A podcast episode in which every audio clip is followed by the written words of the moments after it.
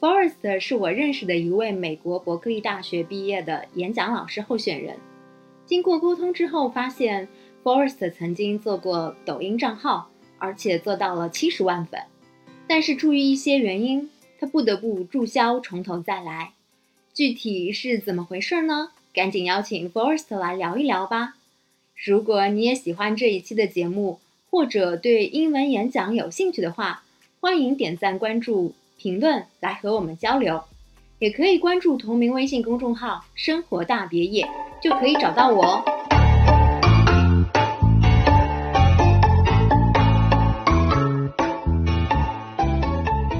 Hello，大家好，我是伯克利学长 Forrest。虽然我是出生在香港，但我从小在上海长大。然后我一般也会这么去定义一个人是来自什么地方，就是一方水土养一方人嘛。虽然我的身份是香港的，但我觉得如果一个中国人出生在法国，他只会说法语，不会说中文，我也会说他是一个法国人，而不是一个中国人。所以，对，可能从身份上来讲我是香港人，但我其实。不太会说粤语，我很想学，但是不太会说。我会我我的母语是普通话，然后第二语言是上海话。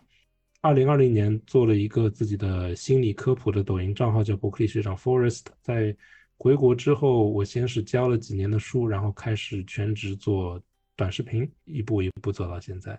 因为我之前有看过你的一个简历嘛，然后看到你呃就是，嗯，在美国其实待了也有一段时间，然后一六年回的中国。我想知道说为什么，其实可能大家都会觉得，哎，伯克利本来就是一个很好的一个学校，本身在美国也发展的很好，那为什么会回到中国来呢？OK，啊，这是一个。挺不错的问题，就是本科来说，其实要留下来还是挺难的啊。首先，在美国如果要留下来，它有一个 lottery，就是它有个抽奖的系统。你如果要通过工作签证留下来，你有百分之五十的机会能够被选中，但也有可能有一半的机会不会被选中。所以它其实是对留学生比较残酷的一个这个过程。当然，如果说你说家里有钱，变成投资移民或者。呃，找到一个对象变成结婚移民，或者还有还有的人，我也有见过参军，然后参军他可以马上拿到那个美国身份，美国公民的身份，甚至好像都不用等绿卡，他直接就拿到身份。但我的那些方法其实当时都不太想要去走，有几个原因吧，其中有一个主要的原因就是我的父亲年纪比较大了，他。虽然我是这里可以说年龄吧，我是九一年的，但是我爸爸其实已经七十多岁，接近八十岁了，所以我还是希望能够在人生的最后几年啊，能够陪伴一下他。嗯，不好意思，一开始就这么沉重。嗯，没有呃，就 是，嗯，我觉得也很正常。其实每一个。传统的就是中国人本来传统的这样的一个概念，就是希望能够陪伴家长的。呃，我觉得这个其实也是一个很好的体现，说明你还是以家庭为重的。谢谢。嗯，对，自夸的话我就不太多说了。因为我看到你回来了之后，好像并没有一开始就从事心理学相关的，为什么是从数学老师开始的呢？其实我刚回国的时候是做过一些心理学，或者说给初高中生讲一些心理学的。课程，比如说给他们讲高效能人士的七个习惯的青少年版，但问题是，我去讲课，学生也来，但来了一段时间之后，呃，家长觉得如果同样是一个周末的时间，他要来上这个，感觉有点像有的没的的东西。对吧？心理课啊，什么养成习惯呀，青少年最重要的六个决定啊，这些都是改变我人生的一本书。包括我前面说的青少年最重要的六个决定，是我在十四岁的时候读的一本书，让我决定，呃，我想要从事就是心理科普这个行业。但从家长的角度来说，也很好理解，就是比较的功利。我要给孩子提分，他要进好的学校，呃，有一个健康的心理成长，能不能直接在分数上看到？嗯，好像还不如直接去上托福课和 ACT 课来的直接一点嘛。所以心理课程要开的话，有一点困难。如果你没有找到家长的痛点的话，呃，我我就比较好奇，说其实你这一块的用户对象是不是不太准确？因为我感觉，如果本身是一些高净值的家庭的话，他们一定是会认可这些心理方面的一些辅导，而不仅仅看重分数这样。当然，当然，如果是高净值，我觉得是这样的。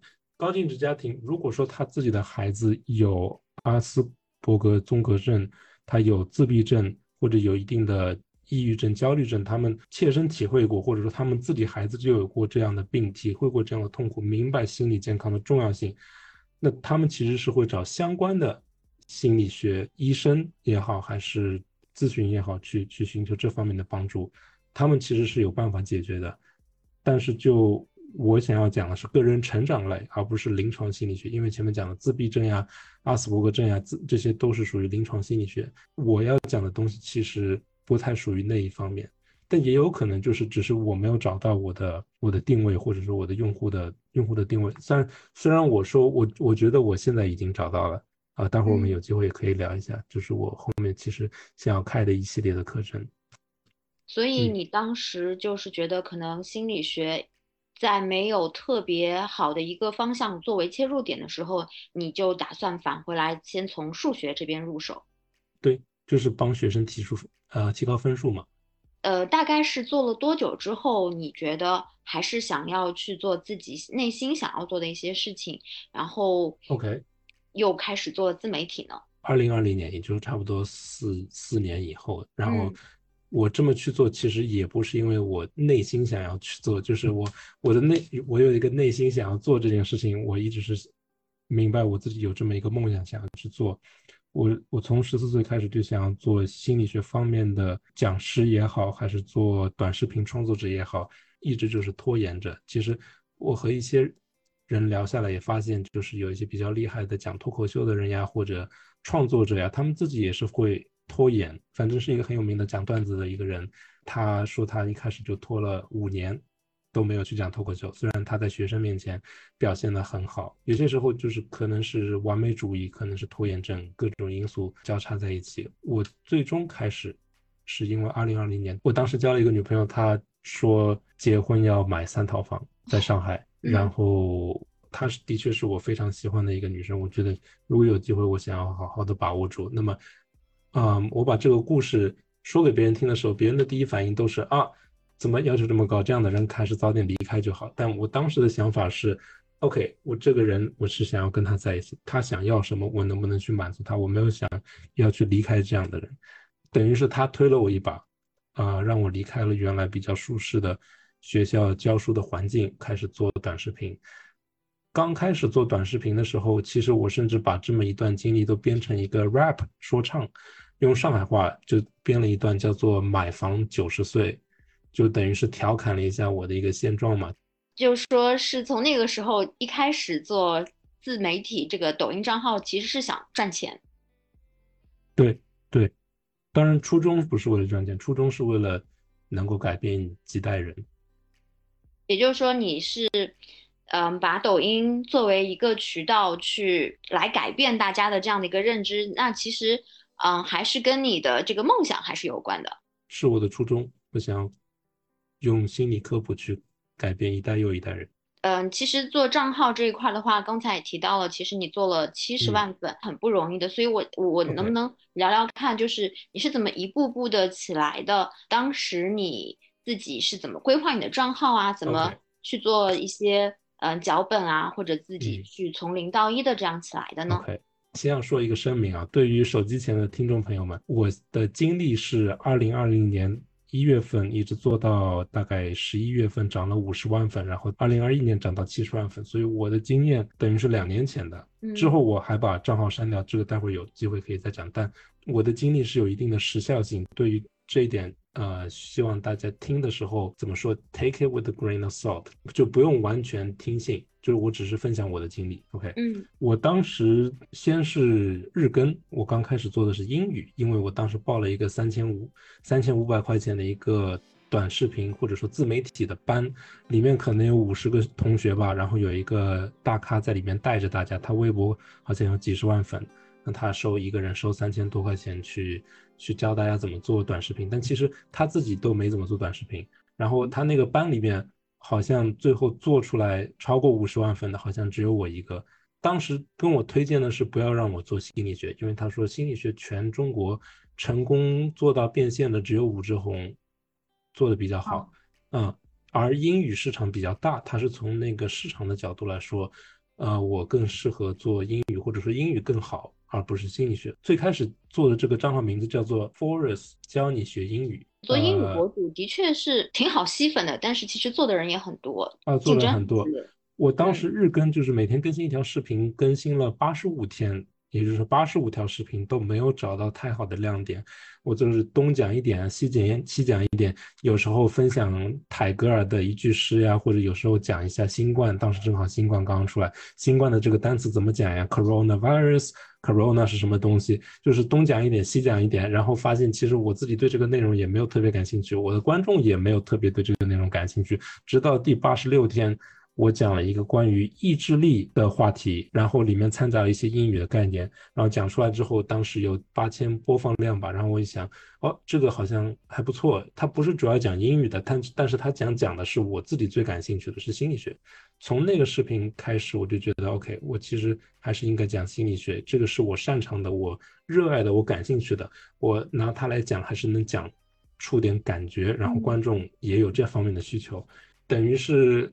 不断的试错吧。如果说对于很多人，他要做短视频，兼职做短视频，他可能一个礼拜做两三条视频，其实已经算很高产了吧，对吧？如果他一个礼拜能做两，就算他三条，一个礼拜做三条，那你想到我是做了八十五天，也就是做了八十五个视频，才找到了自己适合的赛道。那么八十五除以三，也就是差不多是二十八周，也就是半年多的时间。OK，但大部分人他会做半年多的时间嘛？大部分人一个礼拜更新三条视频，然后可能做两三个月，看到哎呀好像没什么人看，没什么东西，没什么吸引人的地方，嗯，好吧，我每个礼拜出这三个视频也花了很多时间，也没人看，那要不就算了吧。你如果这样去想的话，就是你一开始就是得大量的去试错，你就不用去想太多的我做的视频是不是最好的，你肯定做的不是最好的，一定不是最好的。你只会越做越好，你一开始做的一定是你做的最差的。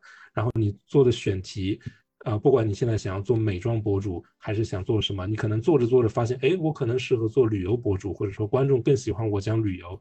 很多时候也不是自己说了算。我的运气比较好，就是观众喜欢的正好是我也喜欢的。但是，呃，我在抖音上看到，其实很多很多博主他们。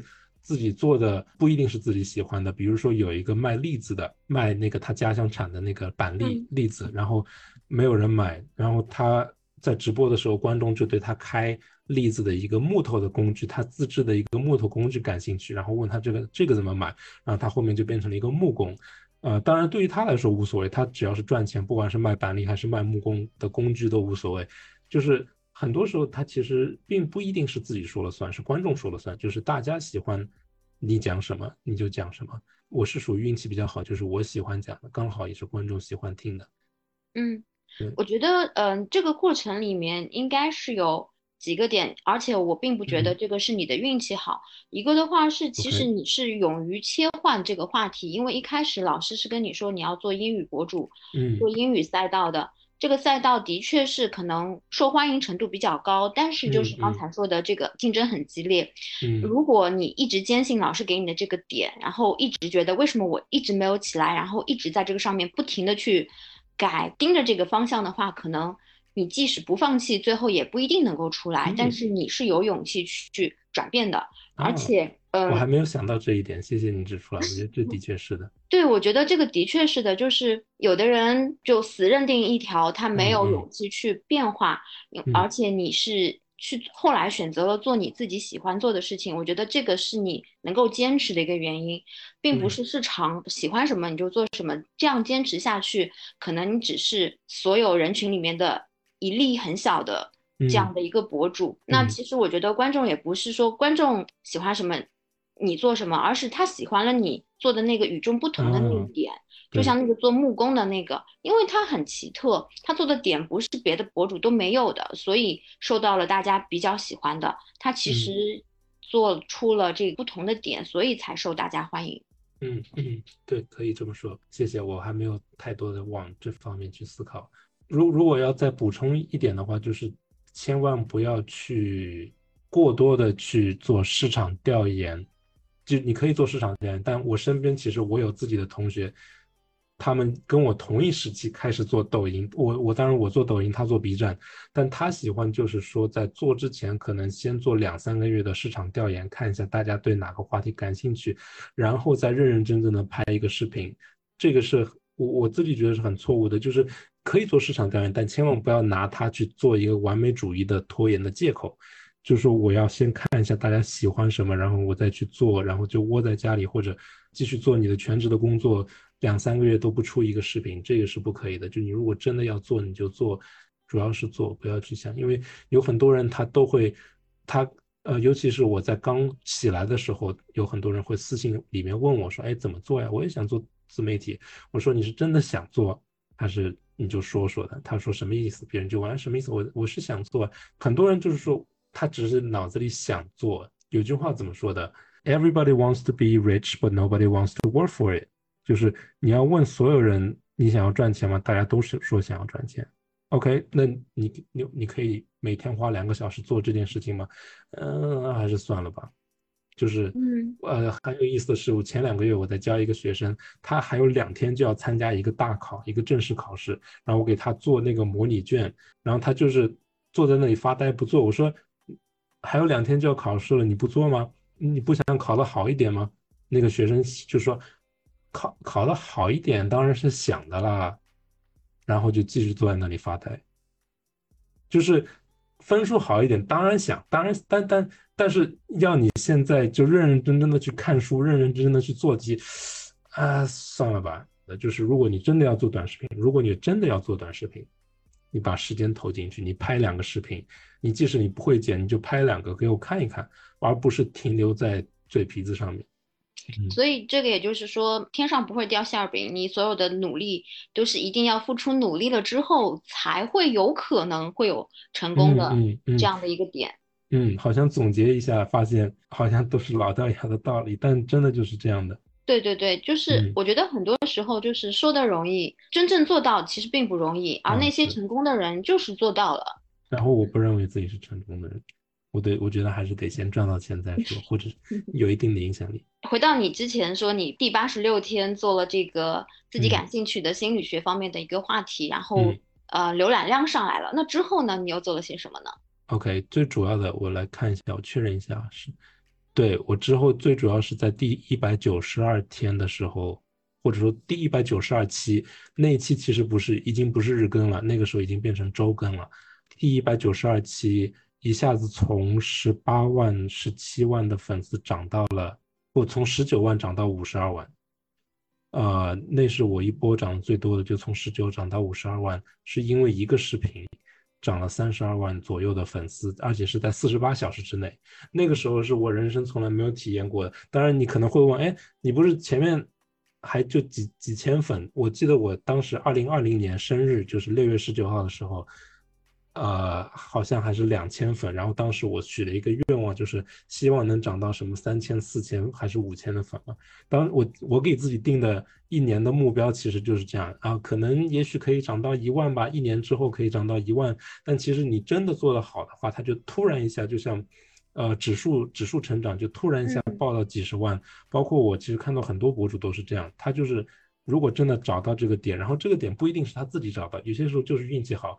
呃，不管是国内的平台还是国外的平台，它可能一下子就涨到十万、一百万的粉丝，就是因为一个视频或者两个视频做的特别好。我当时其实就是慢慢慢慢的从几千涨到一万，涨到几万，当然后到了十九万，就一直停在十九万。就不往上升，然后一下子，因为那一个视频是讲，当时的标题是这个低效学习，逗号，你踩雷了吗？OK，这个视频当时帮我涨了呃三十二万粉，我觉得是因为它切到了很多人的痛点，觉得自己可能学习的效率是比较高效，但其实学习效率并不好。然后我的那个视频就给出了一些解答吧。嗯，当时你是怎么想到做这样的一个话题的？我我猜你当时做的时候应该还没有想到它会爆吧？呃，恰恰相反，我当时做的时候是觉得这视频没有人看的。当时我在合肥教书，我我去了合肥半年，当时因为那边缺一个老师，我就去那边工作了半年。我我的学生都说，他们知道我做短视频的，他们说老师，Forest 老师，你好像一两个礼拜没更新了，你什么时候更新啊？我说。哎，我有个视频在剪，但是呢，它这个话题太无聊了，我可能都不想做下去了。是讲学习的，我过两天就做出来。那个视频的确花了我大概二十个小时左右的时间去剪。我当时觉得，OK，讲学习效率，讲学习方法，对吧？有学习哪些坑不要去踩。我想这么无聊、这么枯燥的东西，它又不是什么两性情感方面的一些心理学小技巧，帮你去约会什么，我这个真的太枯燥了，没有人要看的。但恰恰相反，然后我和那个北京的一个涛力学长也也有同样的感觉。我跟他交流，他好像也是大概在三十万还是五十万粉丝左右。他现在是应该是五六十万吧，很久没看了。他也自己觉得，他自己觉得爆的视频不是他想象当中的那些爆，反而他自己觉得非常好，一定会爆的视频，观众就不买账。就是很多时候，我们作为创作者，我们自己觉得好像做出来的东西很牛逼、很好。大家一定会喜欢看，但观众不一定这样想，有一定的运气成分。所以，其实你看那些教你做短视频的机构或者那种网红公司，没有人能够保证你能够什么一个月里面涨多少粉丝，没有人能够保证这一点，它没有一个公式的。就有些事情你可以去做，呃，可以增加这个概率，但保证说不上。有些时候它就是看运气的。所以我们作为创作者，只能去不断的去试错，然后希望能够。从往期做的不太好的视频当中吸取教训，做得更好吧。我刚刚是想想说，你那个爆款的那个一百九十二期的视频，它的投放的时间是在什么时候？是比方说在考试前或考试后，大家就有这个需求吗？当时是十一月份，十一月份也不算考试季吧，但应该是考试季前的一个月。然后投放的时间也很尴尬，我反正很多时候什么时候做完就什么时候发，尤其是我。日更的时候，如果是凌晨四五点做完，我就凌晨四五点发。然后我当时做完是十一点半还是十二点，凌晨十二点发的。作为短视频，如果要教学的话，千万建议你不要这样做的。你要知道你的用户群体的上线时间，比如说我的用户群体主要上线时间是九点十点，那么往前推两个小时就是推送这个视频的时间。OK，就是七八点钟的时间，但我那个视频是凌晨十一二点发的，然后照样会爆款。你只要内容做得好，而且我没有花钱去投。当时是有一千两百万的播放量吧，然后如果要转换成人民币的话，应该相当于是十几万的人民币。如果这如果一千两百万要花人民币去投的话，就是十几万的人民币。但其实你想，从抖音的角度来说，他是希望你视频做得好，因为你视频做得好，就能帮助他们达到一个目的。他们的目的是什么？增加用户使用时长，这是他们一个平台的一个生存的一个数据。用户越对这个抖音上瘾，他们就越赚钱。就是这个道理。那我们作为创作者，可能这么说有一点悲观，但其实事实就是这样。帮助抖音去达到这个让用户上瘾的这么一个目标。当然，我的视频是希望能够帮人脱离手淫的手机的上瘾，包括我以后想要做这方面的课程，能够希望帮人戒掉一些坏习惯。但是从创作者的角度，我们就是要帮抖音，呃，用户拿着这个手机爱不释手，就是放不下来。所以这个平台如果它没有好的视频，没有特别搞笑、特别有意思、特别吸引人的视频，没有人会去看它。所以它本身也需要你创作者去做出好的东西。如果你花钱去投，其实我一直不鼓励大家去花钱去投放自己的作品。你如果真的想要去做得更好，你可以花这个钱去请老师去问已经做到的人，说：“哎，你看一下我这视频播放量不好是什么问题？”而不是因为我当时我也不点名啊，我大概在十九万粉丝的时候，有一个十七万粉丝的一个女生博主，她跟我做的类别比较相似，也是心理学。他有一个习惯，就是每一个视频他都会花三五百块钱去投一下。我说为什么？就是他说数据会上来一点。我当时也没多说什么，但我觉得这就是一个比较肤浅的一个做法。就是他做了一个视频，发现哎呀，怎么就一百个赞、两百个赞？嗯，这个数字不好看。行，我花五百块把这个数据打上去。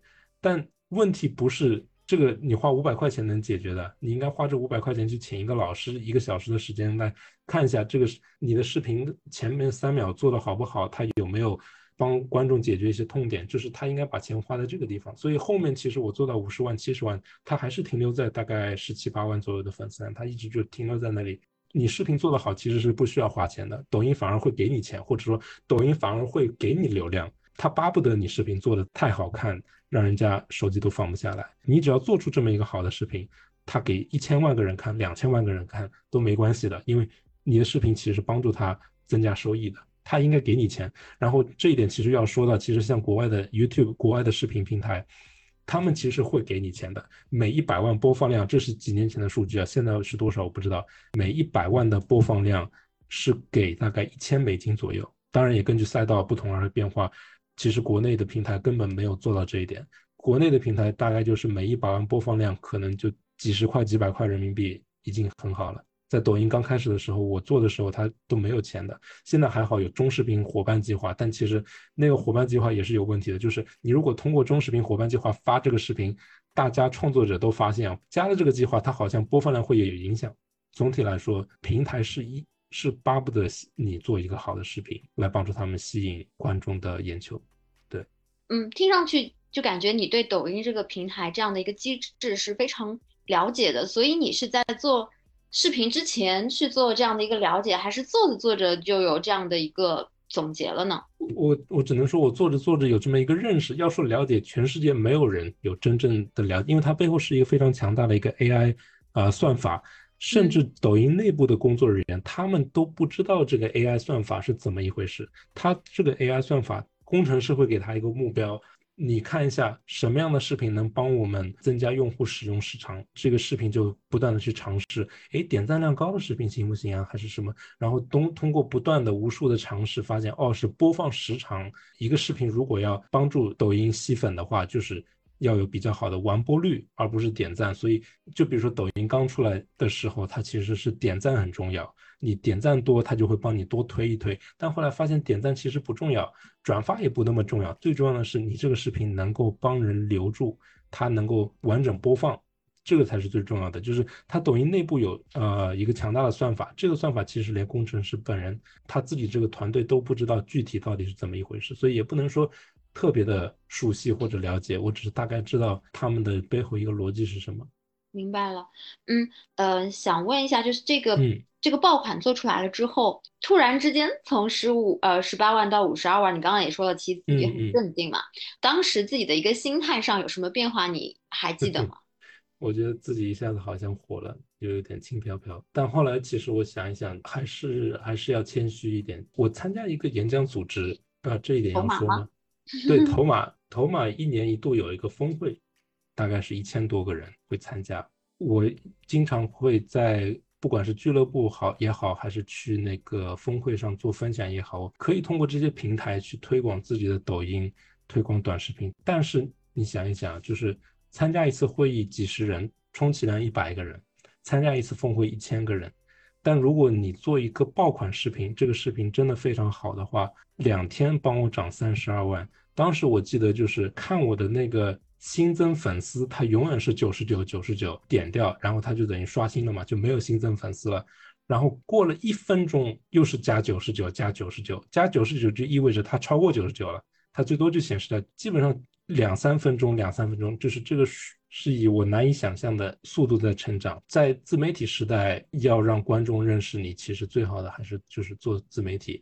我最早其实是想要做演讲，或者说有点像那种成功学讲师，但说成功学讲师就感觉给人感觉有点奇怪啊，给人感觉好像是传销或者营销这种东西。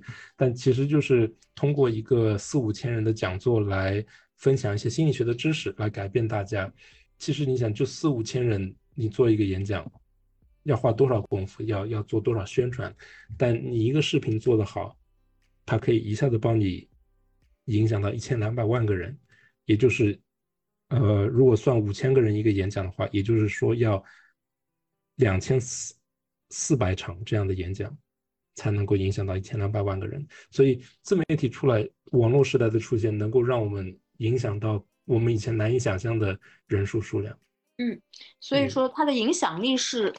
是不可估量的。那之后的话，就因为你当时是第一个爆款，那再之后的话，你有去做什么样的规划？去说我要往这个一直往这个方向去靠？因为有时候会是说，哎，我这个爆款出来了，我再出其他的视频，发现又又没有了。然后会不会一直往这个方向上去靠，去试图拿到更高的这样的一个爆款的一个流量吗？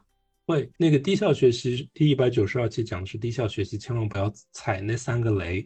然后呢，第一百九十三期就是说要高效学习，你应该做哪三件事？嗯，然后发现第一百九十三期就不怎么样，就没有那么好。也没有说很差，但可能也是借着前面的流量也做的挺好，但是就是不如呃，也也没有之后再怎么爆起来。然后在第二年大概四五个月以后，我又做了一个视频，叫《温水煮青蛙的心理学》，这也是我没有想到的。我本来也以为是普普通通的一期短视频，讲温水煮青蛙，就是我腿受伤了，然后讲国外的运动员怎么通过脱敏疗法，就是一点一点让自己腿能够从走路再到慢跑再到正常跑，就是一点一点的。让自己在不痛的前提下，一点一点增加强度，可以一点一点克服这个伤痛。温水煮青蛙就是让自己慢慢的适应自己不习惯的东西。就这个概念，帮我从五十多万粉丝涨到七十万。也就是说，这四五个月当中没有涨多，没有涨几万粉丝，因为那一个视频又从五十几万涨到七十多万，是这样的。你有想过为什么这样的视频会爆吗？我我有想过，但是我不确定我能够总结出一个。比较准确的道理，因为很多时候它是符合一个叫做呃幸存者偏差，不知道你有没有听过这个概念？嗯，幸存者偏差就是讲，他们最早是来自于二战的时候，英国空军他们把被击落的飞机做一下总结，就是说他应该给飞机加固哪些部位，结果发现飞回来的那些飞机里面啊，基本上哪里的子弹孔比较多呢？翅膀，飞机翅膀上很多子弹孔，呃，尾巴有很多子弹孔。但是呢，驾驶舱、发动机都没有子弹孔，所以当时他们想的是，OK，我们应该给这些很多子弹孔的地方加固。但这么想其实就错了，就是飞回来的飞机，如果翅膀上有很多子弹孔，说明翅膀被打穿了都不重要。OK，这些属于幸存者，而那些没有飞回来的飞机，我们真正要研究的是那些没有能够飞回来的飞机，他们是哪里被打穿了？估计就是驾驶舱。发动机箱这些地方，所以我们应该加固的反而是没有子弹孔的地方。我我可以总结，我自己觉得我自己是挖到了观众的痛点，但具体是哪一点也不太好说。我刚才就在你讲的时候，我有在想，我想有两点，一个的话就是，你想你讲的是低效学习跟温水煮青蛙，其实这两个点是一个比较失意的人会去看的。那其实刷抖音的人可能。就不会是特别的顺利，因为有如果是这样的话，他可能会没有时间去刷抖音，而刷抖音的话，他可能某方面没有成功，他比较失意，所以他在刷这种标题的视频上，他会觉得有更大的一个共鸣。嗯，我觉得这是一个点。另外一个，因为我想你，因为你也是心理学方面的老师嘛，所以在做视频上面，是不是在共情上会更吸引这些人？所以。会流量特别大，会起爆款，因为本身就是一些不那么顺利的，可能进展不顺利的人看你的视频，就会觉得说到我心里去了，所以他就会看完，也会点赞转发，这样的话就出爆品了。可能可能是吧，不好意思，我有点谨慎，我不太确定，因为我也不知道 具体是什么道理。我发现的确是失忆分享，大概三四个月前有个 B 站的朋友，他也是自己做了一期视频讲。人生低谷期必看的八大电影，它其实那个视频在 B 站就爆了，然后包括去年是去年嘛，有一个叫二舅的那个视频也是在 B 站就爆了，就是这其实是个大趋势，就是当然过多的这种关于这种大趋势的话题也可能不方便谈，但是的确是这样，就是年轻人他的压力挺大。对，因因为如果就是在在视频里说太多的成功学，可能真正成功的人他一没时间刷。第二的话就是，别人会觉得这个好像对我来说太遥远了，嗯，我也不一定能成功，所以也不一定会能够有很好的一个完播率。对，而且成功学其实我觉得对于九零后以后的出生的人来说，我们对成功学都有一定的反感，包括我自己也是，就听到成功学三个字就觉得好像是要卖我东西，要卖我课，卖我各种各样的产品，所以我其实想要做的也是。心理学就是建立在科学的基础上嘛，讲那种东西呢，现在喜欢看的人已经是越来越少。刚才还提到就是说共情这一块嘛，就是嗯，共情这一块其实一方面就是让大大家有这种感同身受，我很理解你的一种感觉。话说回来，也是现在比较流行的叫情绪价值。那我不知道你在心理学这方面是不是会利用你的专业来更好的做情绪价值的事情呢？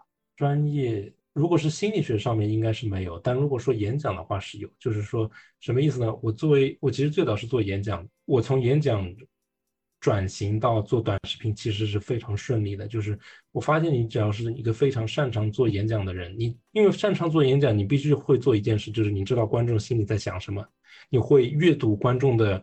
表情、眼神，他们的肢体语言，他到底是喜欢你现在讲的东西，还是不喜欢？甚至你在写这个演讲稿之前，你就一定能预判到，我说这句话，观众什么感觉？我说了两分钟这个故事，观众会不会无聊？我要不要加个段子？就是一个好的演讲人，他其实要有一个非常敏感的心，他要时刻体会着这个观众会不会觉得无聊，会想要去刷手机，或者直接就走人。那么作为短视频那，就是直接划走。这一点我觉得我是能够比较好的做到的，就是我大概能知道我写了这一段话，观众到底是想不想听下去。那你怎么设计你整个一个脚本，让观众不会觉得无聊呢？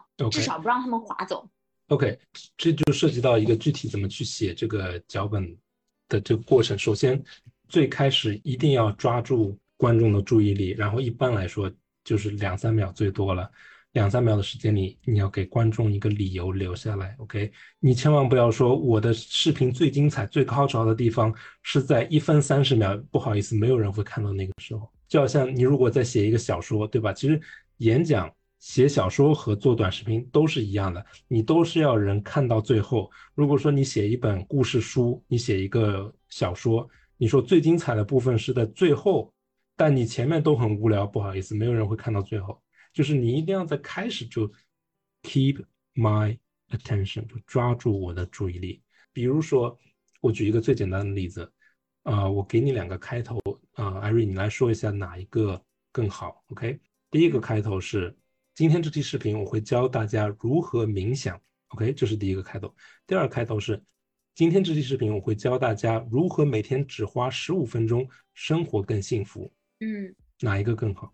显然是第二个，第二个，但第二个明明话更多更啰嗦，为什么第二个更好？因为它更具体，就是我知道我做我看了之后能有哪些哪样的收获啊，我有哪样的收获？但其实我说我能教你冥想，冥想也不是更具体吗？我直接告诉你我们要教你什么，但其实你知道吗？没有人关心你要讲什么，直到你告诉他为什么要去学，就是用英语来说就是 Nobody wants to know what they are going to learn until they know why。你在你要告诉他你要教什么之前，你先要给他一个理由，然后这个理由通常是用情绪，生活变得更幸福，变得更快乐这种话，情呃幸福快乐要唤起观众的一个情感，而不要说干巴巴的，就是教你怎么冥想，冥想什么东西啊？我不知道他能干嘛，我不知道，我不关心，划走了。就是很多做短视频，不管是心理学也好，还是其他科普的作者也好，他一开始他就会犯这个错误，他就直接说。我教你什么是，不知道情绪价值。我我我跟你讲什么是，呃，对，他就直接把这个专业名词放上去，但不应该这么做。你应该放情绪，然后一个比较好的，呃，一个作者，他甚至可以把唤起积极的情绪，给转变成唤起消极负面的情绪。OK，比如说我在讲那个低效学习，你踩雷了吗？我想一想，当时怎么说的。啊，你知不知道？通常大家认为最有效的学习方式，实验证明往往是最低效的。这其实就唤起一个焦虑的情绪，就是觉得，哎呀，那我平时一直学习的方法是不是也是也是比较低效的？就是你你如果能唤起那种幸福快乐，当然很好，会让大家想要去看。但如果你能勾起大家的焦虑，勾起大家的那种负面情绪。它有些时候它的效果会更好一点。当然，我这里不是说大家要去去贩卖焦虑，这是有区别的。就是你要讲的内容的确能够帮人解决这个焦虑，那当然你可以在开始的时候说到这个焦虑的点。但你如果仅仅是用焦虑来吸引别人，但你后面其实没有帮人解决问题，那当然这是另外一回事了。所以这个开头其实如果要详细讲的话，其实也可以讲啊很久。总之就是你给我一个开头，然后。我可以帮你改一下，怎么样改的更吸引人？这个其实要不断的去训练，然后这样的呃话术，其实在演讲里面我们称它为 hook，h o o k hook，呃叫钩子环环相扣，就是一环扣一环。然后这个 hook 它不是说我开头要 hook 观众一下就可以了，就结束了，不对。你做一个一分钟的视频，你也要给它从头 hook 到尾。我一般视频是两分钟，那么可能每三十秒就要有一个 hook，因为大家都是没有时间、没有没有心、没有耐心去全部看完的，包括我自己。你要每二三十秒给我一个理由继续看下去，每二三十秒要给一个 hook。所以你会看很多博主，他会在开头卖个关子呀，制造一些神秘感呀，或者每三十秒就是给你一些理由。哎，这是什么东西？我要。继续待下去，看到最后，对它其实有一定的技巧的，它是涉及到一定的写作的能力。这一块的确是，虽然就是也看过很多这种攻略啊，或者是指导，说这个标题要怎么怎么写，但是就是经你这么一说，我觉得理解更深刻了。啊，是吗？谢谢。对对对，标题标题也是标题，不过对于标题来说，对抖音没有什么用，因为抖音它不太需要封面，包括其实标题有用，但是。应该说封面是另外一回事。如果你做 B 站和小红书的话，封面很重要。但抖音的话，它都是推荐机制嘛，大家都是上滑、上滑、上滑，就不太需要做封面。甚至有这种一千多万粉丝的博主，你点进去他主页一看，哇呀，他那个主页里面的视频都是乌七八糟的，就是视频没有很好的封面。但 B 站就不行了，B 站你没有封面，你没有一个吸引人的封面，大家是不会点进去；你没有一个好的标题，他就不会点进去。那其实另外也可以再讲一个小时左右，就是怎么去设计一个好的封面，怎么样去设计这个标题。嗯，所以就是呃，你现在有课了吗？就是关于怎么做账号这样。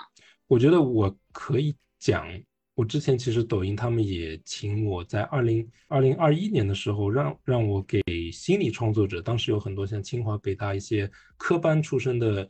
心理医生呀，咨询师啊，他们自己要做短视频，结果发现做出来效果不好，然后就请我还有另外几位呃同领域的博主来给大家讲一讲怎么去做好短视频。那个时候讲过一些课，但是你要说我现在讲，我真的不好意思。为什么？因为我原来七十万粉丝删掉那个账号删掉之后，现在抖音上只有大概一点八万粉丝。我现在粉丝最多的反而是小红书，好像十万，快手好像是九万多吧。然后 B 站的粉丝量好像也超过。抖音了，就抖音好像是最低的几个之一，现在是。但是，嗯，我在这个暑假之后，就是工作稍微空出来之后，我会更及时的更新，然后希望暑假开始能够抖音上恢复一下原来的粉丝量吧。我觉得，呃，一定可以的。你本身的基础在那里，因为你刚刚说了七十万粉的这块。就忽然没有了嘛？那也是比较好奇的，不知道是具体踩到了什么样的雷，会导致这样的一个不太好的一个结果。这个就简单说一下吧。当时因因为我出生在香港，所以我用的是香港的身份证。然后我在国内呢，呃，用的是港澳通行证，就是说香港人的身份证它其实没有十八位的，它是一个英文字母再加上。六位数字再加一位数字，里面带个括号，就是一个很奇怪的，呃，一连一连串的很短的一串数字。然后在国内各种视频网站认证的时候，实名认证都输不进去的，因为我如果输进去，他都会说你这个号码位置不是十八位的。或者我输入港澳通行证，如果是港澳台的同胞，应该也知道，在国内，呃，是不认我们的，呃，身份证件的，他们认的是这个，呃，港澳通行证。那通行证也不是十八位的，所以就没有办法去做任何的实名认证。然后没有实名认证，你其实，呃，我们知道淘宝上不能买东西，你不能涉及到任何钱的东西。当然，淘宝它有自己的港澳台通道，但抖音没有。这一点其实我觉得有点奇怪哦，就是小红书有，啊，B 站有，他们都有，就是他都不需要专门找一个客服来。帮你一对一的服务，就是你直接他有一个专门的通道，你的身份证是港澳的，没问题，就是你走这个港澳台的通报就通道就可以了。但抖音没有，抖音就是只有十八位身份证，我也不知道为什么，可能呃他们对我也不是很清楚为什么。当时二零二零年的时候，我就请了一个朋友帮我这个忙，说能不能用他的身份证来帮我认证一下。当时我也觉得他。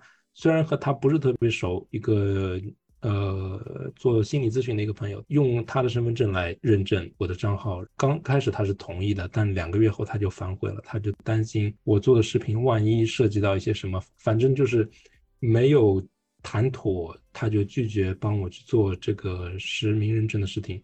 但是实名认证绑定已经绑定了，而且它是永久绑定，无法解绑。哦，抖音出于某种原因就是不能够解绑。呃，他们说的理由是不希望大家去卖自己的账号。OK，那么我没有在卖自己的账号，你可以帮我解绑一下吗？不可以，这个规矩反正就是定死的。最后只能说把这个号删掉，重新再做一个。因为如果不删的话，那个号其实它的变现能力都不如，包括艾瑞，你现在用你的身份证注册一个抖音号，然后开始卖货的变现能力，都比我那个七十万粉丝账号的变现能力要强。为什么？因为那个账号是不能做任何变现的行为。你你一个零粉的账号都能够卖东西，但我一个七十万粉丝账号就不能卖东西。嗯，所以就只能说把它删掉，但其实也可以保留着。但如果我保留着的话，我的新账号就不能实名认证，所以我还是得把老账号删掉。嗯，所以不得不重新再来。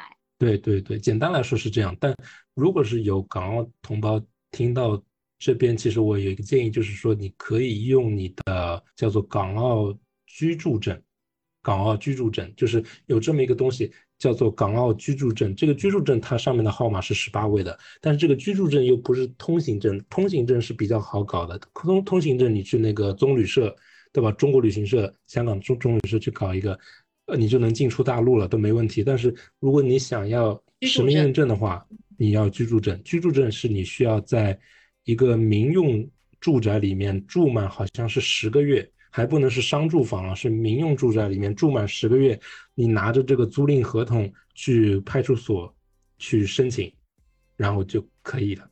所以它也是有一定的门槛的，不是随便谁都可以去申请港澳居住证的。但有了这个居住证，它就是十八位。虽然说不是大陆的十八位身份证，但它其实是有十八位之后。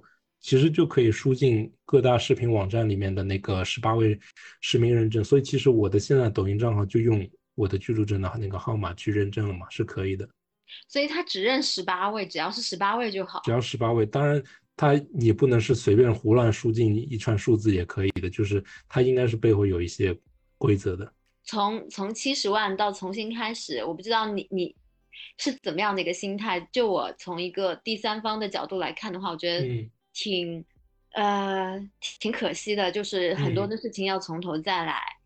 我觉得可惜的那一段时间，如果你们觉得可惜，我可能觉得是愤怒，但愤怒的时间早已经过，早就已经过去了。我其实愤怒的时间应该是在删号前的三五个月，但那个是现在已经都想开了，反正已经是过去的事情。呃，我觉得如果换成其他人，那就。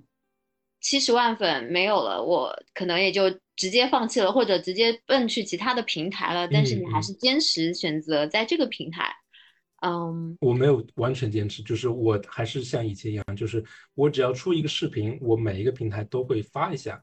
就是我现在也没有签署任何的专属协议，没有说一定要在只能在这个平台上直播或者呃推送视频嘛，呃，对，所以各个平台我都会。会推送一下，那至少还是，呃，多管齐下的。而且刚才听到你说小红书上已经有十多万粉了，那也不容易。我觉得小红书上的十多万粉的含金量也是很高的。然后，因为之前跟你聊，你呃，就是你现在还是有一份全职工作的，对。但是呢，也听说你很快就会从这个岗位离开，然后专心的来做你的这个自媒体的账号。做自媒体账号也是有一个过程的嘛，虽然说你之前是有七十万粉的这样的一个经历，但是你现在重新开始也是会有一个从无到有的这样的一个过程。那为什么会是还没有等账号完完完完全全做起来再选择离开呢？嗯，这是一个好问题，因为我过去的一年是在学校里教一个叫做 A Level Psychology，就是。英国大学的那个心理学专业的一个课程，这个课程呢，其实我花很多时间去备课，基本上就没有时间去出视频。当然，如果你让我去教数学，我也许可以一边教数学一边出一些短视频，但这个频率也不会特别高，可能最多就一个礼拜更新一期视频就最多了。但如果是让我继续在学校教心理，或者去其他学校去其他岗位教心理学，教 A level psychology 的话，我是没有精力去做短视频的。然后虽然他的薪水待遇也是不错的，但是我一直觉得其实要拿工资是一个是一个陷阱，就像那个《穷爸爸富爸爸》的作者说的，当你拿工资的那一刻起，其实你就成了一个你的思维就改变了，你就成了一个奴隶，就是你多赚多花，少赚少花，但是你得永远工作，你不能停止工作。我仍然希望自己以后能够做到一定的财富自由。我希望能够赚更多的钱，然后影响更多的人。然后赚钱其实是一个副产品，它不是我的最终目标。然然后我相信，如果能够把自媒体做好的话，其实现在这个全职工作的收入其实是可以忽略不计的。而且我自己也是有一个存钱的习惯，我一般会存百分之四十以上的就收入，如果有条件的话，我会存百分之四十以上，一个月再打几千块钱给我的爸爸妈妈。我我有一定的储蓄量。然后是允许我在未来的一两年的时间内，还是可以好好的安心去脱产去做短视频。然后我觉得其实也不用一两年的时间，其实我现在也可以开始带货，已经可以开始有一定的自媒体的收入，所以我自己还不算特别担心。所以你现在你刚刚说你是一点八万的粉丝已经开始变现了？没有，还没有，但我之后好好更新会开始变现。就是我现在上呃账号的那个实名认证问题解决了，就说理论上来说是可以变现。一点八万会有广告来找你吗？不用广告吧，广告是变现的其中一种方法。呃，我可能会从带货做起，然后这个带货当然是我可以是卖一定的商品，或者我也可以直接就出出自己的课程。那正好已经转到了变现这一块，我不知道说你你本身的打算是想把这个账号。将来的一个变现的一个途径是怎么样规划的呢？以卖课为主，带货和做广告植入为辅。所以你现在有一个自自己的一个课程体系。我会想要先从一个小一点的课程开始，先想要做一个冥想系列，因为冥想是属于我自己比较感兴趣的一个话题。然后在心理学里面，也是少数几个经过严格的学术实验研究论证。确实有效，确实能够对抑郁症、焦虑症起到帮助的这么一个每个人都能做的一件事情。但是呢，在国内大家推的都不是很多，呃，然后大家对冥想可能都有一些成见。但是就是真的就是非常简单的一件事情，每天花十到十五分钟，能让你生活变得更幸福，或者减少一些焦虑和抑郁的情绪。呃，然后我想做一些免费的十分钟、十五分钟的版本，然后呢再做一些。小费用的，比如说十九块钱、二十块钱的收费的几段录音发给大家，就是我想拿这个作为试一试水吧。之后我还是会想要做一些我自己最感兴趣的，比如说怎么样帮人去戒掉手机瘾，怎么就是这种就属于行为心理学，帮人戒掉一个坏习惯，养成一个好习惯这一方面的系列课程。呃，因为你这刚才说到了冥想课题，因为之前我有跟呃一位嘉宾聊过，他也是。他应该也是心理学，他是艺术专业的，跟他聊的是艺术疗愈，那也是提到了冥想啊，也是提到了这个呃情绪上的一些问题。那我觉得其实现在这一块，尤其是现在整个呃市场环境不太好，大家压力又很大的一个情况下，对，其实我觉得这些压力是很需要去疏导的，否则的话很容易出问题。所以我觉得这一块的赛道应该还是挺有，呃，挺有市场的。嗯，是。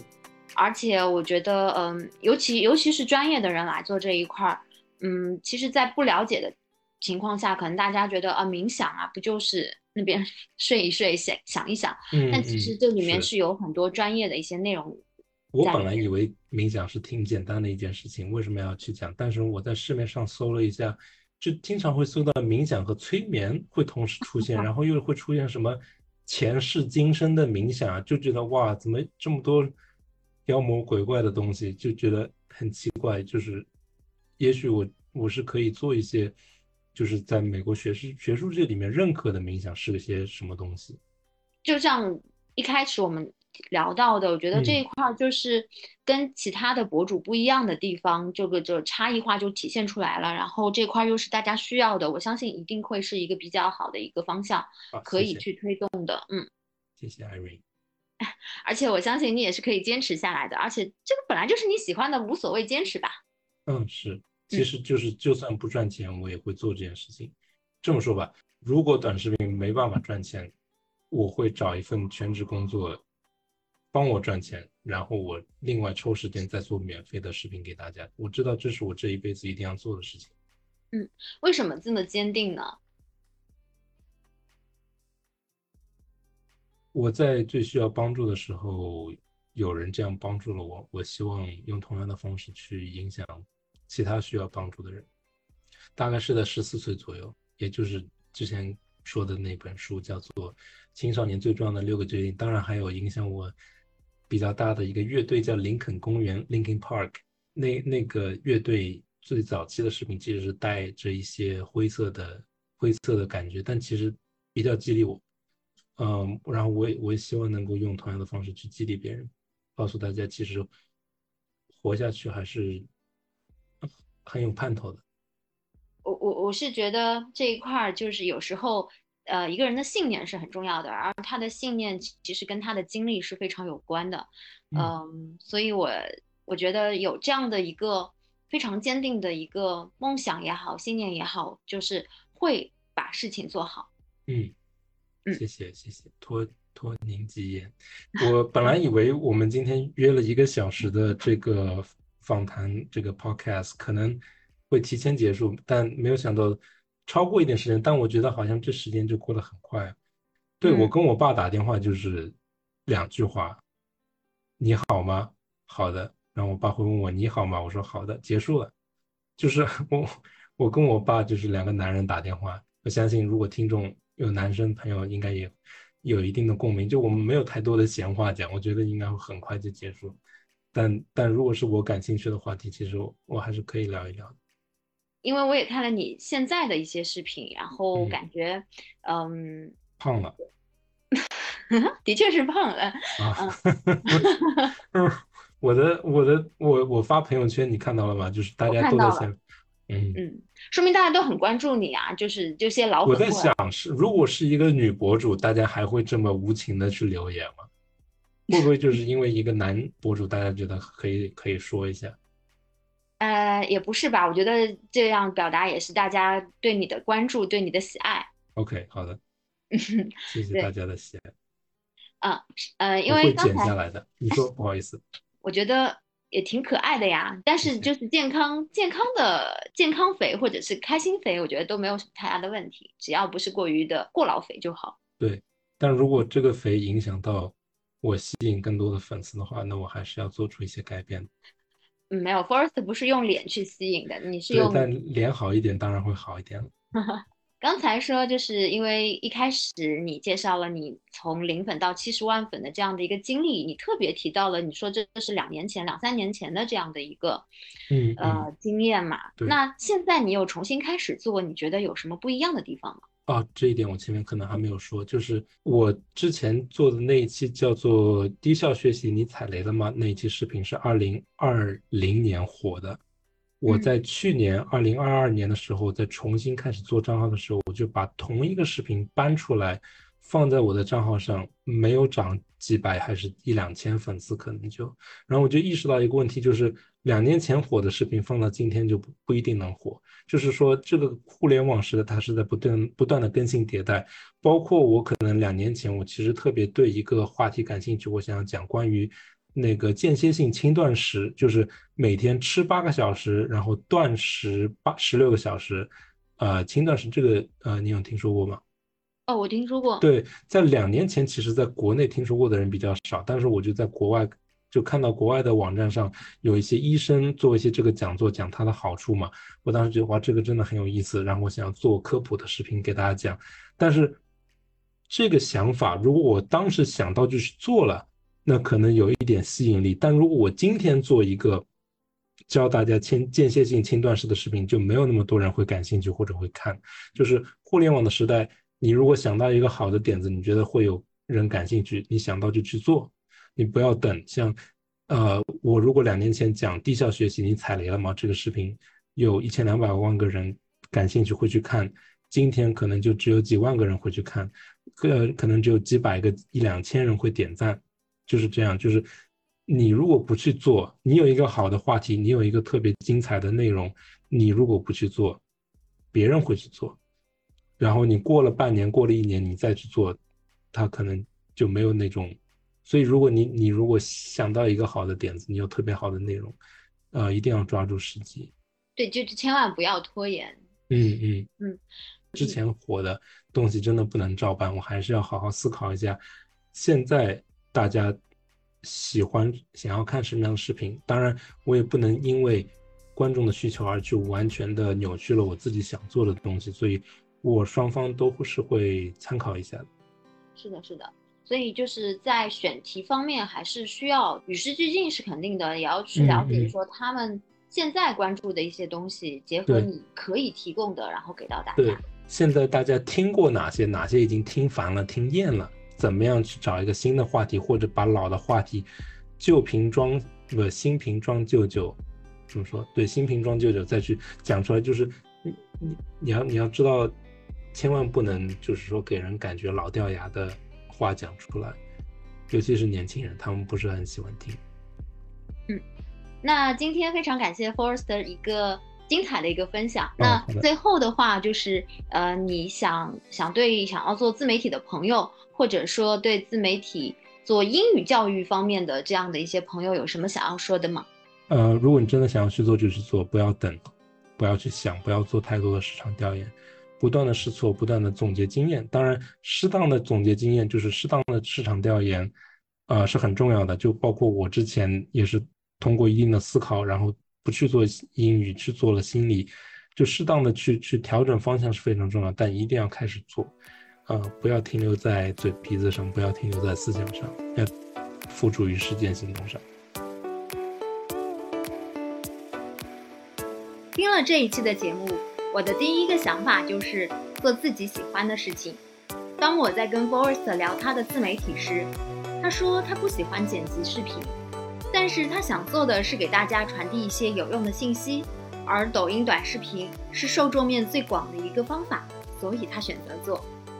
我们常说选择比努力更重要，选择自己喜欢的事情，选择自己喜欢的方向，才会打破一切阻力去前进。